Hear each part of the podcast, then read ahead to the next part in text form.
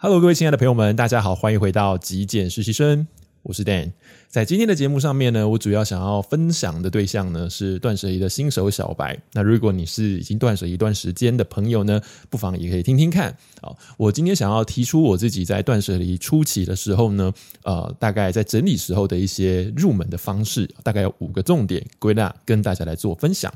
首先，第一个部分呢，我想要跟各位分享的就是，我们在断舍离的时候，一开始呢，尽量从小处着手，也就是说，我们不要去碰触一些比较困难，或者是它的。单位面积或者是它的数量比较庞大、比较复杂的地方。举例来讲，我一开始在断舍离的时候呢，我是先从我的钱包开始，然后再慢慢的往我的书包，也就是我的双肩背包开始进行整理哦。因为在整理的时候，如果你直接去单挑一些，比方说书柜或者是衣柜的话，其实对于很多人来说，它会非常的困扰，因为里面的东西非常多，品相非常的复杂。那在这个时候呢，可能你就会有点眼花缭乱，或者是你在决定、在判断的时候会有很多的阻碍。那这些阻碍就很容易带给我们挫折感喽。那你就会想要放弃。所以我会建议大家从小的地方开始，哪怕只是一个呃小小的钱包，或者是说女孩子可能会有一些化妆包，或者是学生的话，可能还会有一些铅笔盒之类的。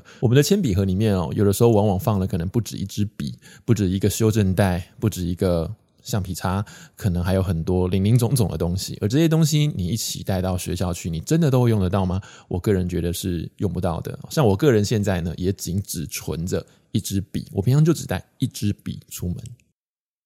好，那第二个部分呢，延续着第一个的建议，会请大家从简单的地方开始着手。第一个部分是属于小的地方开始着手，第二个部分是从简单。何为简单呢？就是它的判断标准是很直觉的，你不用经过太多时间的去思索这个东西到底该丢还是不该丢。也就是说，建议大家先撇除那一些有情感依附的物品，例如你的衣服，或者是你的书籍，甚至是一些去到某些地方玩啊，或者是你朋友赠送给你的礼物，一些纪念品，这些东西呢，我们就尽量先不去碰触它。我们可以从一些像食品，或者是保养品，或者是有一些具备的。时效性的东西来进行整理，或者是这些东西本身对你来说没有太大的情感依附，例如整理一些呃橡皮筋啦，或者是你的发票啦，或者是整理一些小东西，这些东西零零碎碎的，可能分散在你的桌面，可能分散在一些呃柜子的台面上面。那这些东西你可以先做一些整理，或做一些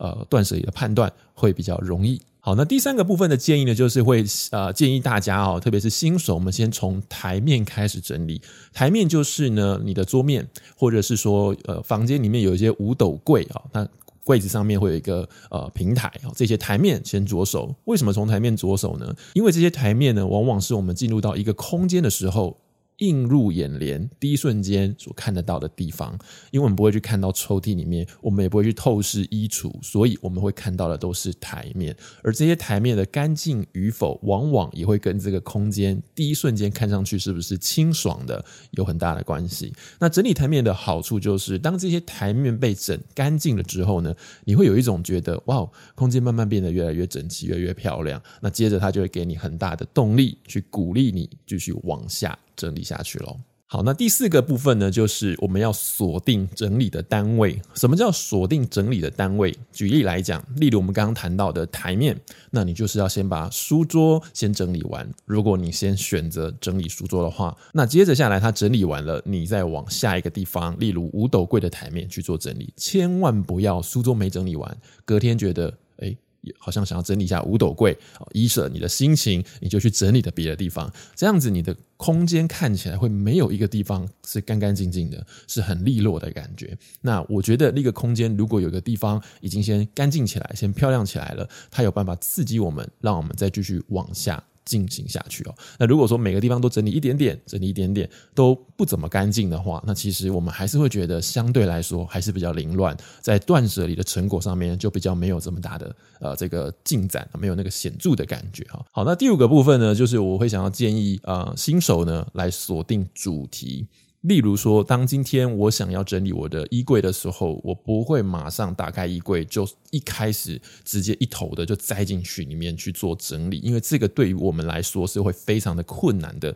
特别是新手。因为一般来讲，在整理这种比较复杂的地方呢，可能呃，如果是整理师的话，他们会非常有经验，或者是说，如果你是一个断舍离老手的话，你可能也会很有经验，能够去判断什么东西要留，什么东西要丢。如果是一开始像我个人的话，我通常都会区分出。不同的物件，例如我今天想要整理配件，所以我只会从衣柜里面把所有的配件全部独立出来，开始进行分类，选择留或选择丢，或或者是说，当我配件整理完了，我就再选择夏季的短袖 T 恤。我不会去选择 T 恤，因为 T 恤可能会有长袖，会有短袖，那我就选择短袖 T 恤，一次全部拿出来做好分类，然后再去进行下一个啊物件或下一个主题，用这种方式去整理。呃，我个人觉得它会让我们比较轻松一点点，让我们的时间缩短一点，不会叫不会这么的累。因为大家要知道，在整理的过程，我们要判断物品去留是非常非常耗能的，是很烧脑的一件事情哦。那如果你整天呃闲闲的没没事，那当然没问题。可是我们很多人都是上班族，有的时候我们的假日也只想耍废，想要偷懒一下。如果我们花太多的时间在进行整理，可能会觉得有一点累，有一点点不是那么想要持续的维持下去哦。那这样就有点可惜。所以不用要求自己在一个很短的时间内把一个地方全部整理完。例如我在整理我的呃收纳柜的时候，我也告诉我自己用。保存期限当做是这个柜子里面所有物品的判断，所以我先做第一层筛选。今天我就只把过期的东西挑掉，其余东西都放在里面没有关系。我也不打算整理，也不打算排列。那第二个部分呢，我再来去整理这里面还剩下的东西，究竟哪些东西是我必须的？OK，也许保健食品某一样收在里面，好像已经不是我会吃的，那我就把这样物品。请出我的空间。那其他的东西，我们再依照所谓的保存期限也好，或者是物品的种类来做分门别类，重新的陈列啊，依照我们自己使用的习惯来做排序，会是比较方便，会是比较简单的方法。所以不要有一口气就要把一个地方一天或者是短时间内就整理完了这样子的一个目标，也许我们会非常的累，有压力哦。好，以上五点跟各位做分享，也是我今天想要跟大家讲的内容。我们只要理解，我们一个人要去整理一个空间，对我们来说其实是蛮多的哦。这个面积数量是蛮大的。我们不像整理师，也许在八个小时内，也许在两天之内就可以把整个空间整理得干干净净，因为。人家是专业哦，那第二个是他们有很多人可以团队的进行。我们做一个人时间有限，那我们就把时间拉长一点，也许是三个月，也许是半年。那我们就用单位或者是用不同的物件主题来作为区隔，我们把它拆解开来，我们慢慢的做整理。然后在整理的过程中，慢慢去锻炼自己判断物品去留。对我们自己来说呢，都是累积一个里程数，累积一个经验值，直到有一天我们要面对这些所谓的。大魔王等级啊，例如你要断舍离你的衣服，甚至是你要断舍离你的书柜的时候，这些有情感物品的时候，也许我们都会比较有一些经验，都会比较有一些判断的标准，可以去做取舍喽。以上是今天的节目内容，跟各位做分享，希望或多或少也可以带给大家一些帮助，一些想法上面的